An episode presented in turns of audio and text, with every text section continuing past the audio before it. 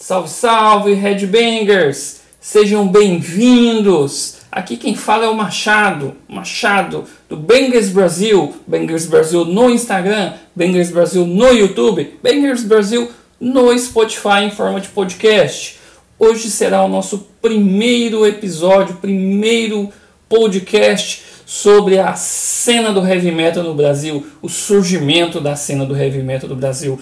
Vamos falar algumas histórias, vamos ouvir alguns sons e vamos dizer um pouco sobre o que algumas personalidades que construíram o heavy metal no país e que vem alimentando atualmente o heavy metal também a cena, o do it yourself, todas as, as particularidades da nossa vida de headbanger, da nossa cultura de headbanger. E um dos primeiros episódios, que aliás, o primeiro episódio, a primeira live que teve no nosso Instagram Bangers Brasil foi com o Carlos Vandel, o grande Carlos Lopes do Dorsal Atlântica, onde ele contou diversas histórias. E uma das histórias que ele contou foi sobre a inspiração na música Caçador da Noite. Caçador da Noite uma música que veio no Antes do Fim, o primeiro full length da banda, um disco seminal, um disco maravilhoso, um dos melhores e maiores discos do heavy metal da América do Sul, é disco nível Beneath the Remains do Sepultura, assim, clássico, clássico, absurdamente clássico. Ele disse pra gente o seguinte, que a Caçador da Noite é sobre um latino estuprador, que era o Richard Ramirez, que assustava Los Angeles em 1985. E é interessante que ele conta, porque em 1985 a gente não tinha acesso a essas informações. Esse Richard Ramirez era um headbanger, loucaço, né? seríssimos problemas mentais, e ele era fã de ACDC e Judas Priest. E ele ouvia as músicas, achava que era uma comunicação direto para ele matar as pessoas. E o Carlos até fala sobre a, a má interpretação de que pessoas fanáticas, fãs desequilibrados, pessoas desequilibradas no geral, fazem de sons. Isso poderia ser também de uh, uh, em videogames violentos, em, em até cultos religiosos, a distorção que uma mente insana faz de palavras, faz de atos, faz de filmes. Enfim, e isso aconteceu também dentro do heavy metal. E o Caçador da Noite é sobre isso, sobre o Richard Ramirez. E isso é simplesmente incrível. Um, um, um pequeno trecho de uma estrofe, uma estrofe de Caçador da Noite é assim: ó, Heavy metal é da sua Bíblia. Executar suas letras, o destino. Se for preciso matar, será o certo. Seguir o Deus do metal e sua lei música extremamente clássica, disco maravilhoso. Vamos ouvir um pouquinho, vamos ouvir esse som e se você quiser saber mais sobre isso, acompanhe a nossa produção de conteúdo. E se segura que vem mais.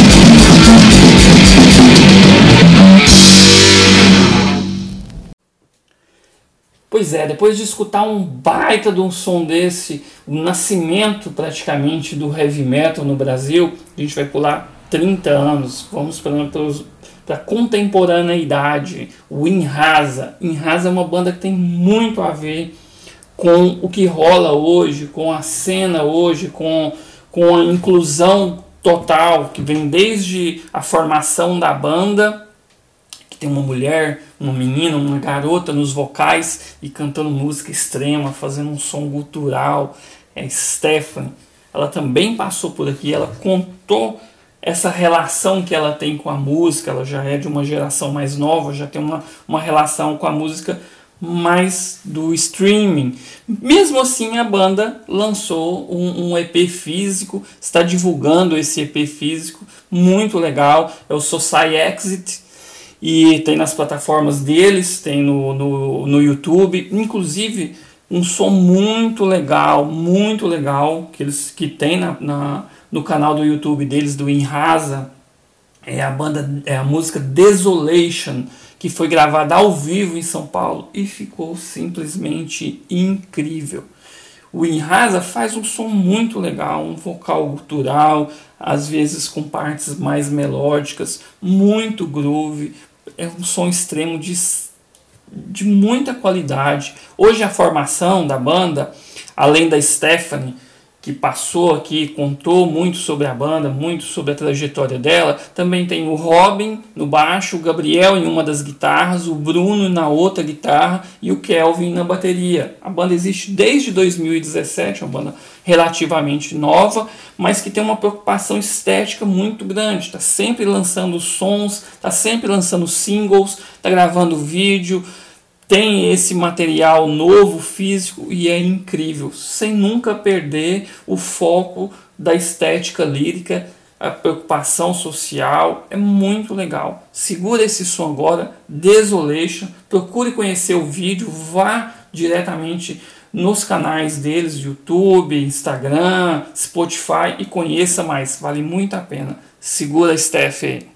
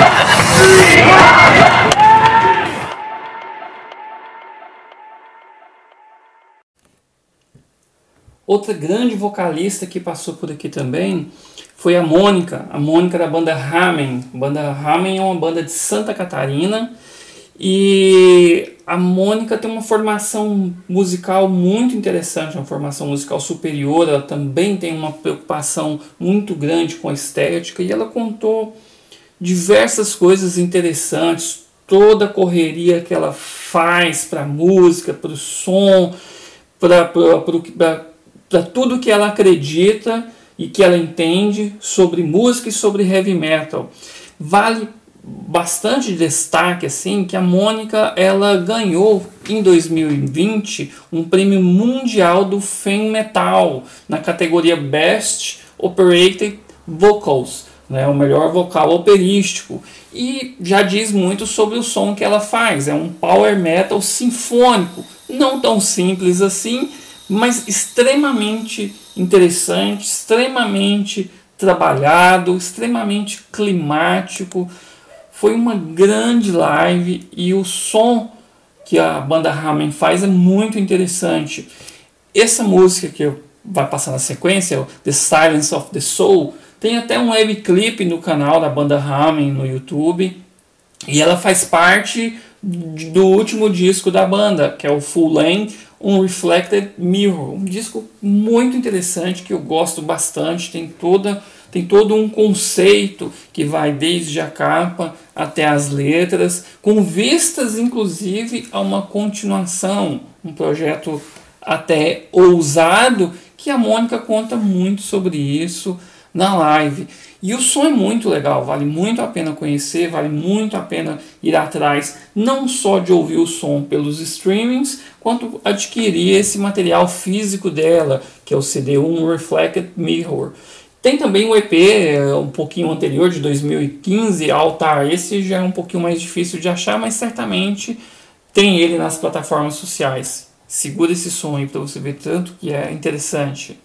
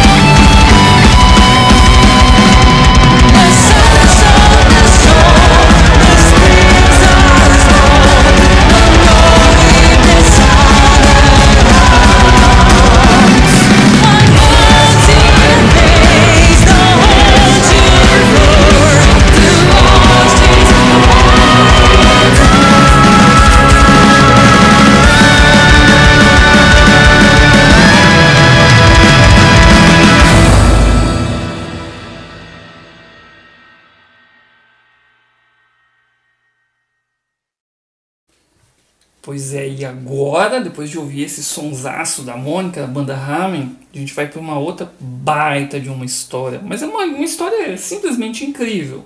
Uma outra mulher que passou pelas páginas do Bangers Brasil, pelo Instagram do Bangers Brasil, foi uma garota, uma menina, a Ana Clara Mafra.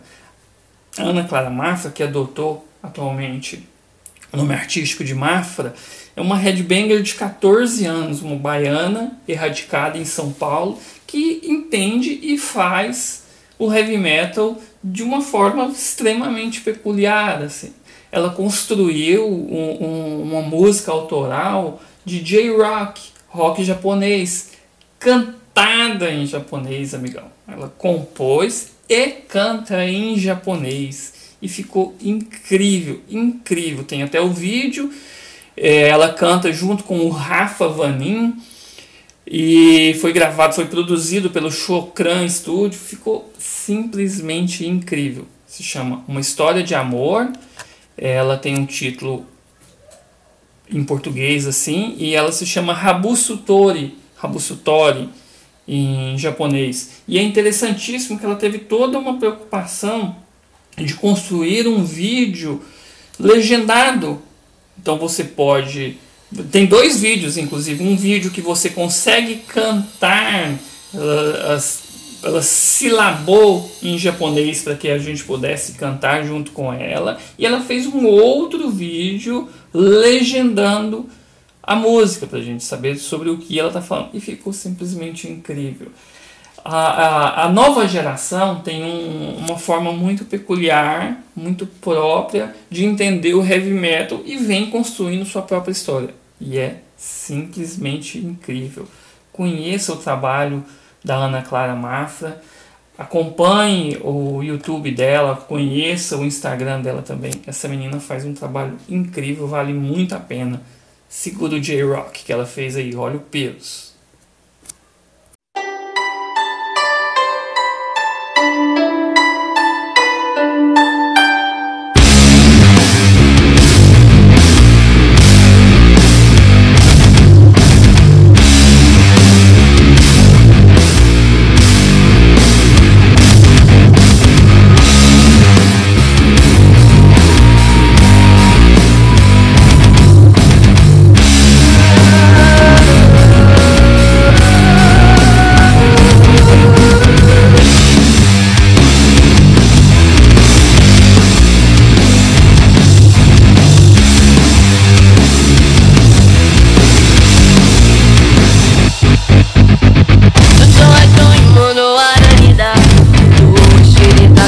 った。でもいつどこにそれを見つけられるのか。本当の愛があるのかと思い始め